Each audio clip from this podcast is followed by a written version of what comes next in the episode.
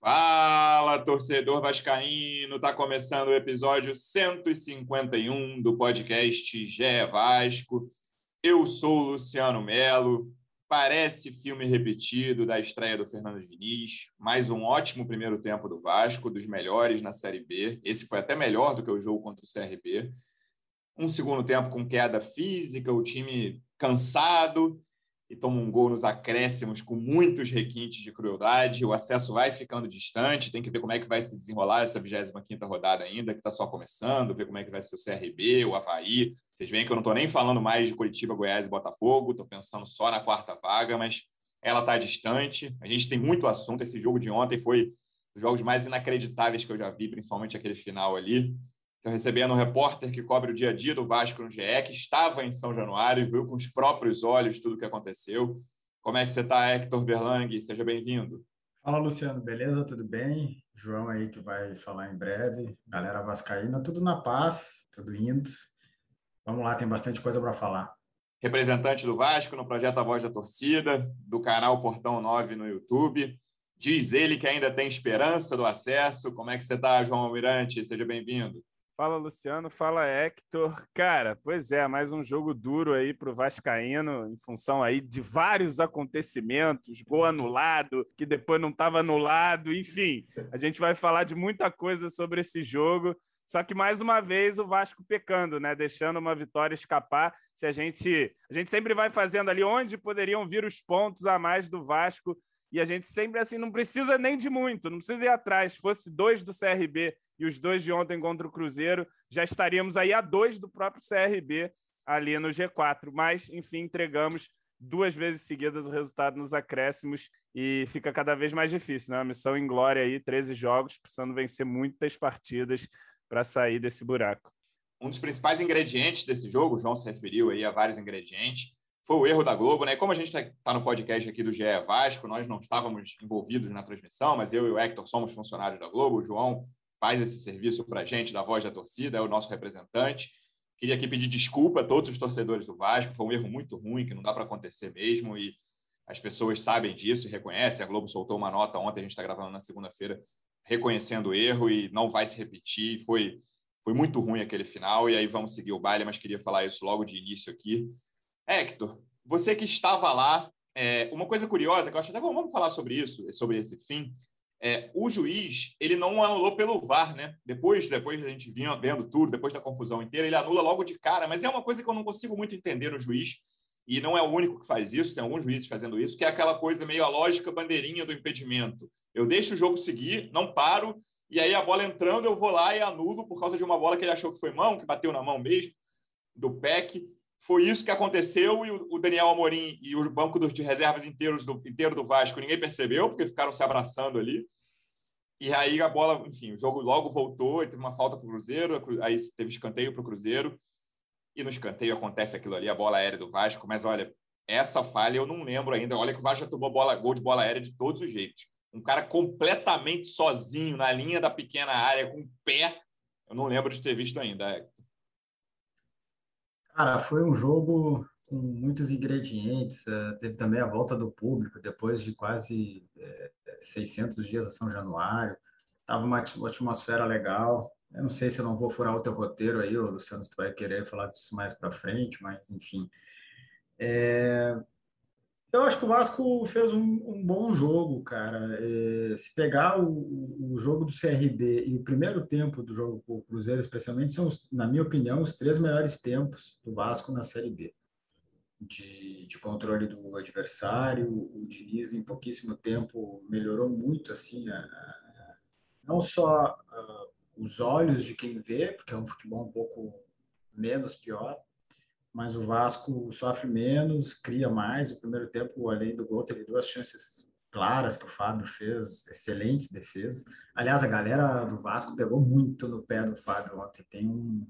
Não tinha noção que era tão. A tradição, a tradição galera, de São Januário. A galera que você é. diz são os 300 de Esparta, né? 309. 309, é. Pô, era. Não, fiquei até surpreendido, porque foi acho que a primeira vez que eu vi um jogo. É o Vasco contra o time que o Fábio defendia em São Januário. Vou, vou falar uma opinião aqui que eu acho que é meio impopular é, para os vascaínos. E aí tem muito, claro que a reação a, ao cara quando vem a São Januário tem muito a ver com, forma, com a forma como saiu e o que aconteceu depois.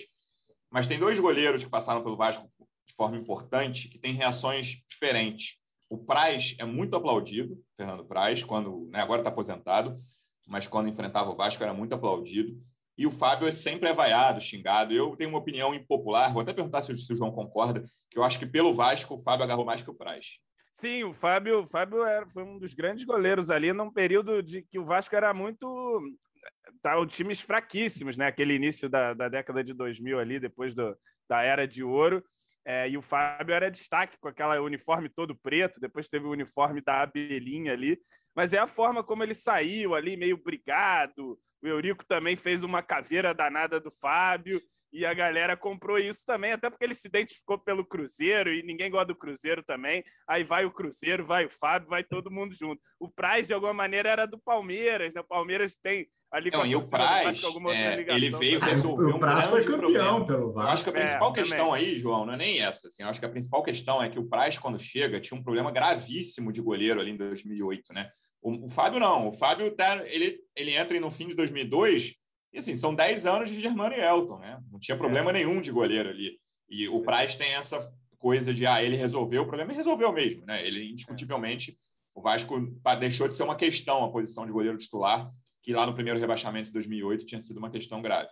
E ele foi campeão também, ele saiu de uma maneira meio amistosa do clube, não saiu brigado e tal. Se não me engano, nem botou na justiça, fez um acordo lá qualquer e tal. Enfim, é, é isso, né? Mas o Fábio, cara, ele é esse maldito aí. Toda vez Enfim, que ele vem é, para São Januário, ele... xingam ele e ele faz ele exatamente é um, Eu achei ele um monstro de goleiro. Sempre ele achei, pegou cara, muito. Um, e ele teve uma fase ruim no Cruzeiro quando ele chegou é. lá e tal, né? Mas eu acho ele um monstro. Teve aquele gol de costas famoso no Atlético e Cruzeiro, final do Mineiro. É. Eu acho ele um absurdo de goleiro. Mas ele pegou muito nas duas finalizações do, do Morato e no segundo tempo na cabeçada do Castan, que foi muito próximo dele, ele teve uma reação muito, muito boa. Mas, enfim, é, continuando que a linha de raciocínio, é, eu acho que o Diniz conseguiu, o Diniz e os jogadores, não dá para dizer que o mérito é só de, do Diniz, porque os jogadores entenderam, compraram, então conseguindo executar. Não acho que o Diniz é o, vai ser o salvador do Vasco, se conseguir reverter aí a, a má campanha e conseguir o acesso, acho que vai ser um trabalho bem, bem coletivo. Só que, é, todo início de trabalho, tem problemas, e o Vasco tem problemas graves desde o início do ano. Se a gente for abrir o leque de análise, é desde o ano passado, que é a questão da. É, são duas questões principais: a bola pelo alto e falhas é, individuais ou coletivas que resultam em gols é, do adversário. E no lance do gol do Cruzeiro, é, aconteceram as duas coisas, na minha opinião. Porque se for analisar a imagem, é, os 11 jogadores do Vasco estão dentro da área para marcar sete cruzeirenses. O, o Diniz, um pouco antes, é, tinha modificado o time colocando mais um zagueiro, é, preocupado com, com, a melhora do time mineiro. Aliás, o Vasco caiu muito no segundo tempo. Acho que o Diniz cometeu um erro de demorar muito para fazer as trocas, coisa que já tinha acontecido contra o CRB. Acho que o, o modelo Eu acho que só jogo... tem um, uma ponderação aí, Hector. Acho que ele ficou pensando a mesma coisa que no CRB vou tirar, vou botar os garotos, que ele olha para o banco, é Bruno Gomes, é não sei o quê, e aí eu acho que ele, ele porra, vou esperar enquanto Perfeito, ele nem queria tirar o Nenê, né? Acabou é. tirando o Nenê também por outra. Isso. É que aí a gente vai entrar num outro debate que é a formação do elenco, né? O elenco é. não dá muitas opções para o Diniz, ou não dava para o Lisca, ou também não dava para o Cabo. Embora seja um elenco que, convenhamos, já falamos isso aqui, deveria render muito mais nessa Série B é, no, no, sentido de, de pontuação. É, mas, enfim, ele ficou nesse dilema aí, muda, não muda, aquela coisa que já abordamos aqui, mas o fato é que, na minha opinião, eu acho que ele demorou um pouquinho, porque o Vasco caiu, e à medida que o Vasco caiu, o Cruzeiro melhorou muito. Beleza, o Cruzeiro não amassou o Vasco, não teve chance atrás de chance, mas estava ali, cercando, se aproximando, uma bolinha pelo alto, um chute. Toda hora, se isso começa a acontecer é, repete, tu não consegue reverter, tu não consegue parar o adversário, uma hora vai ter problema, cara. Foi o que aconteceu no último lance, praticamente. Enfim, é, eu acho que que ainda há é, motivos é, positivos. Eu acho que. É, porque eu quero dizer o seguinte: é muito difícil. É, vai perguntar que se eu acredito? Não, não acredito. Eu acho que não vai subir. Mas ainda dá. E talvez o, o, a, única, a única coisa que dê para se agarrar é a produção do time, porque o time está produzindo muito mais. Antes não estava produzindo. Se não tivesse essa melhora de produção, eu já decretaria que, pô, não sobe de jeito nenhum. A única coisa que o Vasco tem para se agarrar é a melhora do time. E se vai ser suficiente ou não, bom, tem que começar a ganhar. Tem que fazer 1 a 0 como faz e de preferência fazer o segundo, porque é quase certo tem que, que matar o jogo ser... no primeiro tempo, Hector, é, enquanto o time consegue dominar o jogo. Porque é quase certo que o Vasco vai vazar, cara. Vai vazar. E aliás, até fui pesquisar aqui, desculpa me estender aí, Luciano, mas o Vasco nos últimos Meu. três jogos tomou gols nos, eh, nos acréscimos. Não, nos acréscimos, não, depois dos 30 do segundo tempo que é contra o Havaí, o CRB e o Cruzeiro. E o Vasco tomou oito gols depois dos 30 do segundo tempo em toda, em toda a Série B, cara. Pô, é muita coisa. É muito ponto perdido que, que vai fazer falta lá na frente. É, e aí, João, acho que é eu falei que achei o primeiro tempo contra o Cruzeiro melhor que contra o CRB. É, eu acho que a principal diferença foi que o Vasco conseguiu criar mais chances. Né? O Vasco teve três chances muito claras, o gol e duas grandes defesas do Fábio ali no primeiro tempo. O segundo, eu achei que o Vasco ainda começou benzinho ali, mas a partir de uns 15 já tem uma diferença que eu acho que é muito física, né? O Cruzeiro, uhum. um time mais novo e fazendo várias substituições. É, eles foram muito mal no outro jogo, mas eu acho que o Peck e o Bruno Gomes deveriam ter entrado mais uhum. cedo, né? Eles foram. O Peck nem foi tão mal, né? O Peck errou um lance que um, perdeu um gol que não podia perder. O Bruno foi mal no geral e perdeu a bola ali que originou. Se eu não me engano, eles entram no, no, aos 35 do segundo é, tempo, cara. Tarde, é muito tarde. E com mesmo com essas opções, eu acho que dá para o Diniz fazer substituições mais cedo, assim, mesmo tendo uhum. poucas opções. É, e o Vasco tem essa saída, né, cara? Porque o Vasco acaba sem esse contra-ataque, mesmo o gol anulado, é, é meio que um chutão, meio não, né? É um chutão para frente, se eu não me engano, do Andrei, que o Peck briga com dois caras lá e cria o lance, né? Não, não teve o contra-ataque com saída de bola e tal, com velocidade, que é algo que falta muito a esse elenco. É, então, esse ponto do, do, segundo tempo eu acho que precisa ser endereçado com alguma urgência pelo Diniz. É, é, concordo com a leitura que o Hector fez ali. Acho que o Vasco teve um jogo dominante no primeiro tempo. E no segundo, essa questão física, porque esse jogo do Diniz demanda um, um esforço muito grande, os caras pressionando o tempo inteiro. Acho que fizemos um primeiro tempo realmente de alto nível. O Morato fez um grande jogo como não fazia desde o Carioca. Eu acho que foi a melhor atuação dele no Vasco. Se é, tem o... essa com o, com o Flamengo aí, que ele fez gol e tudo. É, mas enfim, lá no início e tal do trabalho, agora fez um bom jogo. Tomara que continue, porque foi um cara que se apostou aí, não tinha entregado quase nada. O Nenê dá uma melhorada no time também, é, traz um peso, traz uma bola parada. O, o lance do Castan, que podia ter matado o jogo no segundo tempo, é um cruzamento perfeito do Nenê ali que acho até que o Castan podia ter desviado melhor a bola ali, mas o Fábio faz uma grande defesa. É... Só que assim, é... acho também que ele podia ter mexido mais cedo e me já me causa um estranhamento tal do Sanches, né? Que é a opção de velocidade, o Cruzeiro vindo para cima, o Jabá enterrando o, o, time ali. É pesado falar isso, mas tá jogando muito mal o Léo Jabá, já não é de agora. Ontem também não fazia um bom jogo.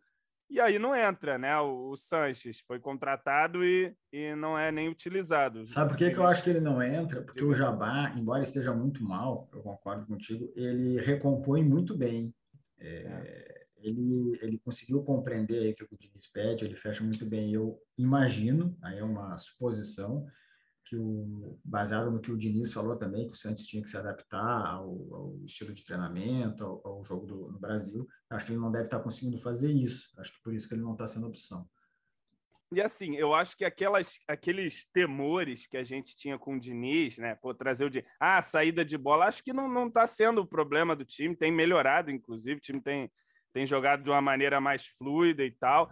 A gente não tem tomado tantos contra-ataques assim também. Ontem, no primeiro tempo, foi um lá que foi até meio estranho. O time estava apostado assim e tem um lançamento nas costas da defesa. Mas, assim, enfim, esses temores não estão acontecendo. Está acontecendo o que já acontecia, que é a bola aérea, que a gente entregando jogo na reta final ali por falha individual, não matando o jogo. Enfim, e ontem com a crueldade especial lá do gol que foi e não foi. O gol de Schrödinger que matou o Vascaíno ali. Enfim. É, eu achei que ele, inicialmente, né? Achei que ele tinha dado o gol pela comemoração e tudo. É, e eu acho que o VAR não tinha elemento suficiente para mudar a decisão, porque que pega na, no punho dele, pega, mas assim, muito de leve não, na minha opinião, não altera a trajetória. Mas também acho que, assim, acho que para os dois lados, o VAR não tinha recursos, recursos suficientes para alterar a decisão de campo. Então, se ele deu mão ali com, né, com cinco segundos de atraso, eu acho que tinha que, que valer o que foi marcado em campo mesmo. Ainda que, cara, o, o Daniel Amorim, Hector, é um cara que ele até participa do problema no gol do Cruzeiro ali, né? É, ele, no início do lance, antes do cara bater, ele é quem está mais perto do Ramon, mas era uma marcação por zona, não era uma marcação individual naquele momento. E aí ele vem um pouco para frente, de, né, procurando aquela bola no primeiro pau, mas nem chega muito perto da bola. Ele, ele é um dos que não, não estão marcando ninguém. E o Ramon, entre os dois zagueiros, né? Entre o Valber e o Graça, o Castão foi lá no primeiro pau também. Impressionante como ele ficou completamente livre, mas é um cara que a gente já falou dele outras vezes aqui. Ele Teve, tudo bem que o, chute dele foi desviado e tal, mas é um cara que tem ajudado quase sempre que tem entrado ali. O Cano fez mais um jogo ruim, né? Eu não gostei do jogo do Cano, não. Perdeu uma chance clara no gol do Nenê ali. É, e o Daniel dá essa participação. O Cano corre muito, o Cano não deixa de participar, é. não. Mas eu tenho gostado de, do Daniel Amorim quando ele entra. Acho que tu tá pegando muito no pé do Cano, cara. É ele levou azar no gol do Nenê. Pô, ele fez certinho, cara. Antecipou o zagueiro, conseguiu tirar do goleiro, deu azar, bateu na trave. Entendeu? Eu acho que ele. Eh, e aí é uma coisa que é difícil de analisar, a gente até em algum momento pode levar isso para o Diniz, como levou para o Lisca. É, eu acho que o time não está abastecendo ele como abastecia antes. Ok, teve algumas em alguns outros jogos ele teve algumas chances que ele não costuma perder. Ele viveu uma má fase técnica. Mas nos dois jogos com o Diniz, eu acho que o, o, a maneira dele jogar mudou um pouco. Ele está fazendo coisas que ele não fazia antes. Ele está comandando o sistema de, de marcação lá na frente. Isso desgasta pra caramba. Tem até um lance que virou até meme, coitado do Cano, que ele está é, já no segundo tempo. 40 é, do segundo tempo já. É, no campo de defesa, lá já morto, de língua de fora, é, é, e ele tá assim com a cabeça abaixo, e ele toca a bola achando que o Daniel Morim tá participando e o Daniel Morim tá fora do jogo. para ser, é o, era, o Valber. Era o Valber. É o Valber, desculpa, é, é o Valber. Então, assim, é, eu acho que, é, que o Cano é o titular, eu sei que tu não falou isso, o Daniel Morim vai entrar. Sim, sim, não quero o Daniel Morim titular, não, ainda. Eu sei, eu sei que tu não disse isso. Mas eu acho que o Canto está fazendo algo que está sendo muito importante para o time, cara. O, é difícil tu, pelo menos nesses dois jogos, tu não viu nenhum time assim pegando a bola, conseguindo uma jogada envolvendo o Vasco. Isso começa lá em cima com a marcação que ele está fazendo. Acho que ele tem que ser melhor abastecido e precisa é, passar dessa má fase aí que ele está realmente errando mais, muito mais do que ele já, já errou no Vasco. E o Daniel Mani, ele tem uma coisa que além da, da altura, da, de, de, conseguir fazer a parede, da bola pelo alto, ele, ele, é muito vibrante, cara. Ele entra e ele contagia, ele, ele tromba, ele irrita o zagueiro. Ontem, quando ele entrou, ele levou a torcida. É algo que, que a gente já falou aqui, eu já falei várias vezes. Eu acho que faz falta isso ao Vasco. O Vasco era um time muito passivo, assim. Ele conseguiu melhorar um pouco aí em alguns momentos de, de ser um time mais vibrante, um time mais intenso, um time que enfim, que, que tá ali no jogo e está se importando com o que está acontecendo, né? E o Daniel Amorim tem muito isso. Um jogador que eu gostei, João, mas aí a posição dele, você só pode falar no fim, faltando um minuto, eu achei que ele participou da falha, foi o Ricardo Graça. É, até nesse lance do contra-ataque do Cruzeiro do primeiro tempo, é ele quem chega, não era ele que estava marcando, que tava, ele marca pela direita, né? Mas é ele que chega para atrapalhar o chute um pouco, um pouco, o cara conseguiu chutar ainda bem, é ele que dá o lançamento para o Morato no lance do gol.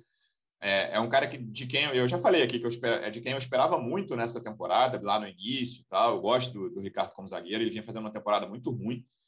É, e gostei da atuação dele ali. Acho que é um cara que vem se firmando, perdeu a opção do Miranda, né? não, não existe mais. Uhum. O Valber, esse cartão de visitas dele também participou da falha coletiva, na qual o Graça também estava. Mas é um jogador que, se ele né, tiver uma sequência ali, acho que ele pode ajudar. É, eu acho que ele já tinha jogado bem contra o CRB, né? E ontem ele uhum. faz, fazia um bom jogo ali e tal, como você pontuou ali, deu passe para o Morato, jogando torto, né? Deslocado ali pelo lado direito. Mas assim, ele participa da falha, né? Ali eu acho que ele é um dos que tem mais culpa ali naquele cartório, naquela falha que o jogador estava na frente dele Oi. e ele não acompanha. E aí nesse gol, né, tem ali a primeiro, é uma falha coletiva e recorrente do Vasco essa questão da bola aérea. E o Vanderlei também, né? Assim, eu não considero um frango do Vanderlei, mas Pegar, era um lance difícil, mas ele tinha que ter ido com o pé, ou então ter tido um reflexo mais rápido ali. Muito seria perto uma, dele. Seria uma defesa que todo mundo ia falar, puta, defesaça. Seria, não, é, não era também tão fácil, mas enfim, dava para fazer, né? Mas o Ricardo Graça também dá. dá Cara, dá esse, esse gol é muito bizarro, porque no primeiro pau tá o Andrei e ele não consegue tirar. Aí depois está em sequência o Léo Matos e o Castan, que também não alcançam a bola. Aí tá todo mundo parado, ninguém faz nada, o cara antecipa. Aí ele chuta e ainda tem o Vanderlei. Pô, não, e é, se vocês. É o erro dos 11 caras que estão dentro da área se vocês repararem, o cara do Cruzeiro ele fura o chute da perna direita erra. e pega no tornozelo esquerdo e entra. o, esse cara foi nosso... muito. Esse, olha, a gente já viu muita coisa no Vasco, mas é, até não, com esse erro da transmissão pior, aí, eu, eu esse requinte que... de crueldade desse jogo, eu não lembro de ter visto, cara. Eu tenho que voltar aqui, porque na hora que saiu o gol, eu tava assim, ah, o time deu aquela relaxada, né? Claro. 2 a 0 beleza, tomou o golzinho ali, já tá todo mundo tranquilo, pensando na resenha pós-jogo ali. Aí eu vejo o cara correndo pra câmera, mandando beijo. Eu falo, o que, que é isso? O que, que esses caras estão fazendo, cara? Tá maluco? Estão tá, achando o quê? Que empataram? E era isso mesmo. Cara, eu vou te contar o meu raciocínio. É, eu não consigo ficar tranquilo nem nervoso em, em tempos de VAR quando, a bola, quando a bola entra, né? Então o Daniel Amorim fez o gol. Fiquei impassível, vendo o jogo, estava de folga, não trabalhei, mas vendo o jogo, impassível. Bom, vamos ver o que, que o juiz vai dizer. Comemorar, é, pô, um monte de replay, ajoelhado, o banco inteiro com ele, agradecendo aos céus, beleza. Volta o lance, é, a, a, transmissão, né? Um, a inter... Eu lembro perfeitamente, era um passe da intermediária de defesa do Cruzeiro para a lateral direita, ou seja, tranquilamente podia ser depois do meio de campo ali, né? Claro. Meio de campo foi para trás, abriu na direita. Aí eu fiquei tranquilo, ó, não, tá tudo certo, 2 a 0 Cara, eu já fiquei com a pulga atrás da orelha, da orelha na hora da comemoração. É. Porque é. não só o cara, aparece o Melo, o preparador físico, lá no banco, rindo, e, pô, igual, é. eu, eu, ia falar igual um bobo, não, ele tava felizaço, assim, pô, rindo. Eu falei, cara, tem alguma coisa acontecendo. Aí eu começo a prestar né? atenção nos jogadores do Vasco. O Andrei, quando é o cara que vai receber a saída de bola no meio de campo, ele manda todo mundo para frente. Falei, cara, isso tá estranho não, a torcida calada, né? Pô, se fosse 2x1, um, a torcida tá lá empurrando e tal. E aí, enfim, quando, quando o juiz apita o fim, que o, o Rafael De Anjo, o repórter que estava lá, começa, Luiz, Luiz, eu falei, é, quando eu, o primeiro Luiz ali, eu falei, cara, isso deu para Os cara, jogadores do Vasco já estão em cima, o Fernando Diniz vai em cima do juiz na mesma hora. No estádio foi, foi uma sensação muito estranha, porque quando o Vasco faz o, o segundo gol do Daniel Amorim, foi uma vibração muito intensa, cara. Não só da torcida, como dos jogadores, mas do banco. O banco do Vasco, cara, o Diniz, ele saiu correndo feito maluco, abraçando todo mundo. E beleza, saiu o gol, eu já peguei o celular, eu ia twittar alguma coisa sobre o Daniel Amorim, não me lembro o que que era. Aí, antes de twittar, eu olhei assim, tem alguma coisa estranha, né? Eu olhei, eu não conseguia entender o que estava acontecendo. Eu olhei o placar, estava 1 a 0 o, tem o placar lá eletrônico do Vasco, né? E eu, não, peraí, cara, será que eu tô maluco? Só que ao mesmo tempo na arquibancada tinha gente ainda que comemorava. Para quem estava no estádio não, não foi tão claro. Os jogadores assim. do, do, Vasco estavam todos abraçados lá, né, cara? Isso que é muito isso, Todos não. Isso. O banco de, de titular, acho que só fora o Daniel Amorim, só tinha o Jabá e o Ricardo. O, é isso que eu tô querendo dizer. É. Você vê na câmera, depois eu fiquei vendo esse lance 20 vezes, é masoquismo. É, quando o Daniel Amorim começa a comemorar, a câmera ainda está aberta, o, o Peck já está de braços abertos é. reclamando do juiz. E o assim, juiz está correndo, vi, né? apontando assim é. e tal. É. então, porque eu que estava no estádio, quando saiu o gol, eu não fiquei olhando para o juiz, eu fui olhar a comemoração, tanto dos jogadores do Vasco como do banco e da torcida. Eu não vi, eu, eu no estádio, eu não vi o juiz anulando. Mas depois que eu vi, que tinha, comecei a suspeitar que tinha alguma coisa estranha, eu fiquei pensando, cara, eu vi, eu vi o Cruzeiro dar a, o início no meio de campo? Não, não vi. Então, então tem alguma coisa estranha. Só que ao mesmo tempo não ficou muito claro para todo mundo, porque tinha gente que continuava comemorando na arquibancada, tinha o banco do Vasco ali que estava num clima mais festivo, e as pessoas que estavam ali perto de mim, não foi, não foi, foi, não foi, cara, foi, foi muito rápido. E, e o fato do juiz de ter sido uma decisão de campo, do juiz não ter ido olhar o VAR, acabou por causar, ou, ou seja, contribuir para a confusão ser, ser instalada. Foi 2 a 1 um esse jogo aí. Todo mundo viu 2 a 1 um, cara. Pode Até botar os, três pontos na tabela, João. É. Os cruzeirenses lá que fazem a narração de torcida, não sei se vocês conhecem, eles estavam lá também. Puto pra caramba com o cara. Por que, que ele tá comemorando, rapaz? Volta! Pô, cara, se fosse, ô, João, se fosse 2x1, um, esse cara não voltava para Belo Horizonte. Assim, é, amigo. pois é. Não, assim, de verdade, ele, ele era dispensado. Ah, mas, ô, Luciano, se fosse 2x1, do, um, ele não ia comemorar assim, é, Luciano. É. Não, mas é isso que eu tô falando, por isso, é. Hector, que eu comecei a falar, tá dando problema, é. cara. Tem alguma é. coisa errada, porque, tá assim, errado. esse cara, lembra do Edmundo quando perdeu o pênalti de propósito, Vasco, Cruzeiro e São Januário? Ele ia ser dispensado no, no vestiário de São Januário, querido. Pega um ônibus pro, pro, é. pro aeroporto aí, volta sozinho para Belo Horizonte, arruma suas coisas e vai embora se fosse 2 a 1 um, entendeu? Porque eu falei, cara, isso tá errado, assim. Ou, ou então alguém tinha ido lá dar um tapa na cabeça dele quando eu estivesse falando com a câmera, o jogador do Cruzeiro, querido, pega, o cara, vamos, vamos sair com a bola, tentar, tentar empatar. Ali, ali a, a, o problema se instalou na minha cabeça, sabe? É. Eu falei, cara, é, vai, vai dar problema, esse jogo não tá 2 a 1 um, como a gente está imaginando. Enfim, demorou demais para ser corrigido. Hector, o João até falou, cara, essa substituição do Diniz, do Nenê, foi toda esquisita, né, cara? Eu achei que fosse uma substituição normal, mas o Nenê, como sempre, saiu meio irritado. Né? O Nenê detesta ser substituído desde sempre. É, e aí o Diniz, na coletiva, fala que foi um mal entendido, que chegou a ele a informação de que o Nenê tinha pedido para sair, mas o Nenê não tinha pedido para sair. É, exatamente isso. No, no... Primeiro de tudo, não acho que foi por isso que o Vasco deixou de ganhar o jogo, tá? Até porque, na claro, minha opinião, claro. na minha opinião, o melhor em campo foi o Andrei. É, o Nenê foi, foi, foi muito bem, foi decisivo. O melhor em campo foi o Fábio, viu? Tô para te falar isso, cara. Sério mesmo. O melhor do Vasco, então, pronto. É. No, no, na, quando teve a troca ali, já, já deu para perceber que teve uh, algo estranho, né? mais uma coisa estranha. Porque o Nenê tem essa reação é, é, de quem não estava muito satisfeito com a saída, e, e o Diniz estava muito convicto assim de que o, o, o Nenê tinha pedido para sair. Eu perguntei na coletiva e ele explicou que chegou realmente essa informação. Ele não quis dizer como que chegou e, e por quem que chegou, mas alguém teve um erro de, de comunicação, cara. Alguém interpretou ou entendeu que o Nenê tinha pedido para sair e ele não pediu. E baseado nisso, o Diniz fez a, fez a troca. Acho que, como ele externou isso, ele não tinha intenção de tirar o Nenê. Ele ele tinha a intenção de fazer outras outras mexidas. E, enfim, é um erro que não pode acontecer, né? Em um jogo, ainda mais num jogo com um caráter tão decisivo como é como foi esse de, de, de, domingo. Mas eu achei bacana que o Diniz na coletiva pelo menos também não quis fazer uma exposição ali de quem sim, falou que a culpa é minha, sim, sim. eu que tirei, não foi ah. por isso também que a gente tomou o gol e assim, assim, ele, ele expôs metade da história, né? Porque é. ele, ele, podia ter falado, eu tirei, né? Ele expôs metade de falar, alguém disse até mim, alguém me disse que ele pediu para sair. Assim, eu achei legal ele não ele não ter falado nome, mas é assim, metade do caminho foi ele que disse. Acho que ele foi sincero. A gente né, reclama quando as pessoas mentem em entrevistas, acho legal é, que ele tenha sido sincero, tenha falado a verdade ali, é, que chegou essa informação até ele, mas ele, né, metade da, da exposição ele fez, mas ele não fez o principal, que foi entregar o nome dessa pessoa. E o Nenê tem ajudado, né, João? É, ele e o Marquinhos Gabriel continuam surpreso com os dois juntos. Acho que o Marquinhos Gabriel correu um enorme risco naquele lance de pênalti, que eu não daria o pênalti, Sim, porque eu acho que o cara do Cruzeiro estava agarrando ele também. Mas ele não. Cara, em tempos de VAR, você não faz aquilo ali é. dentro da área, pelo amor de Deus, né? Pois é. Pra que, que você vai correr esse risco? Mas Sandro é... Merahit pode segurar também um pouco a bronca dele ali, cara. Não precisa vir mais. Mas, ô, mas, ô João, se fosse também. ao contrário, se fosse um, um. Se o Marquinhos Gabriel fosse do Cruzeiro e o outro fosse do Vasco, você ia estar tá pedindo pênalti, cara. Ah, mas aí se meu pai fosse homem, eu tinha. Meu pai fosse mulher, eu tinha dois pais, né?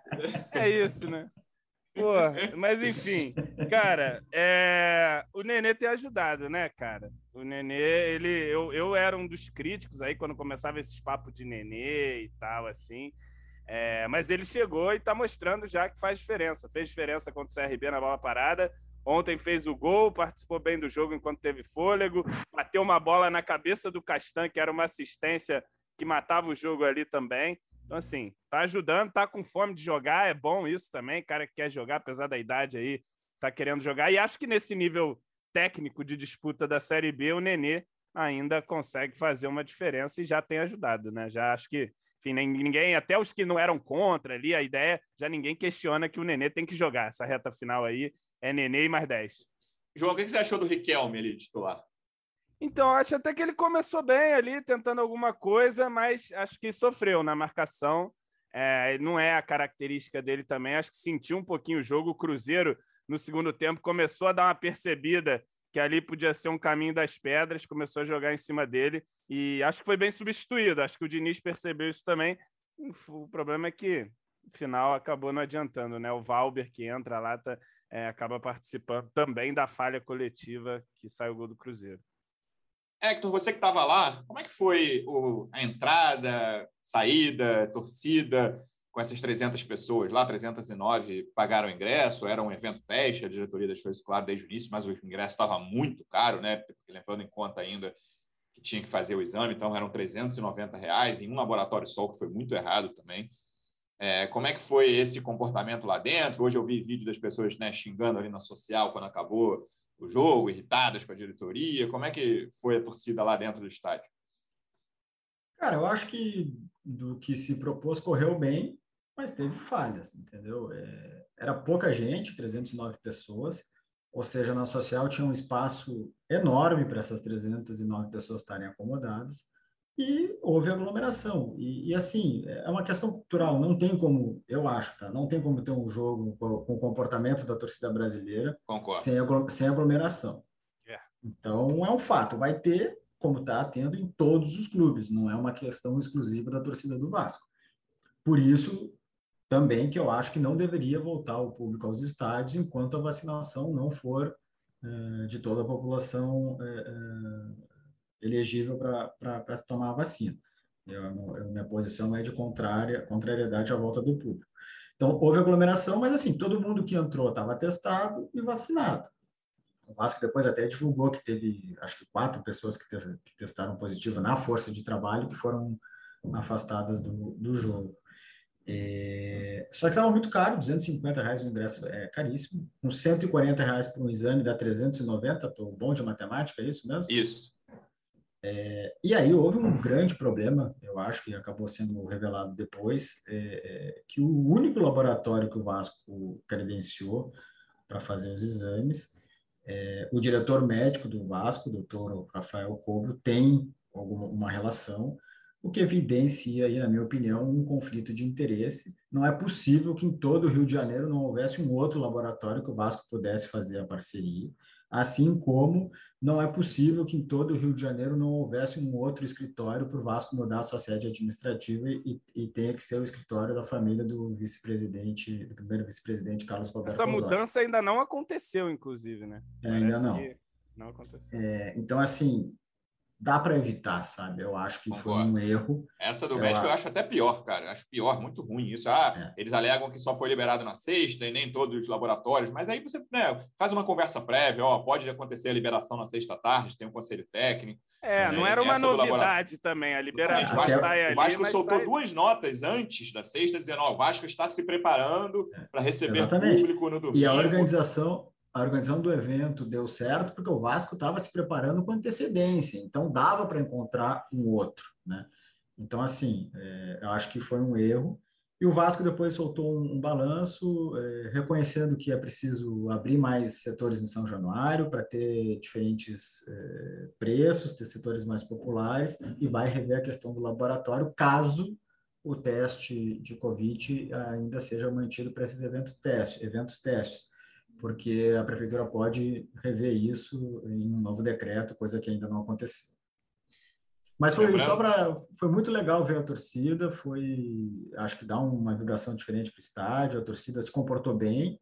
Algumas pessoas quando iam comprar um, uma água, uma cerveja, tiravam a máscara e depois não colocavam teve aglomerações em lances não só do gol, como em lances é, é, de revolta para xingar algum adversário ou dar um incentivo para um vascaíno. Tinha aglomeração, mas tinha bastante segurança, o pessoal ia lá, afastava, mas teve aglomeração e teve gente sem máscara. Ou é, eventualmente xingaram o vascaíno também, né? Exatamente, Esse tipo de coisa, é, eu acho inevitável do jeito como o brasileiro torce, cara. No, lá no Santiago Bernabéu, no Real Madrid, é. não é inevitável, sabe?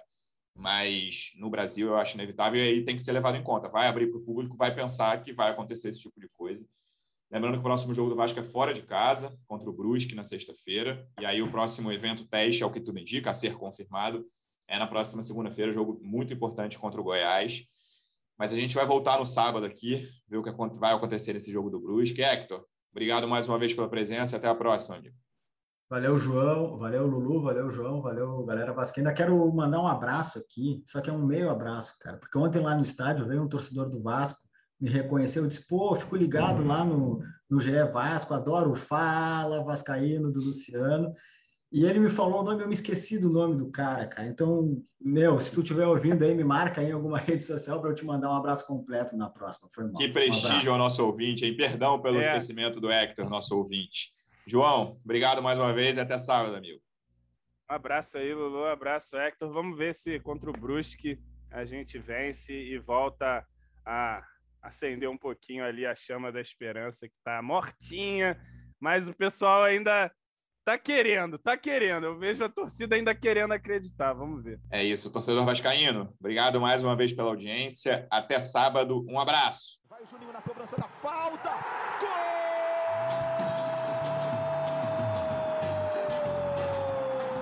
Podcast. Sabe de quem? Do Vasco!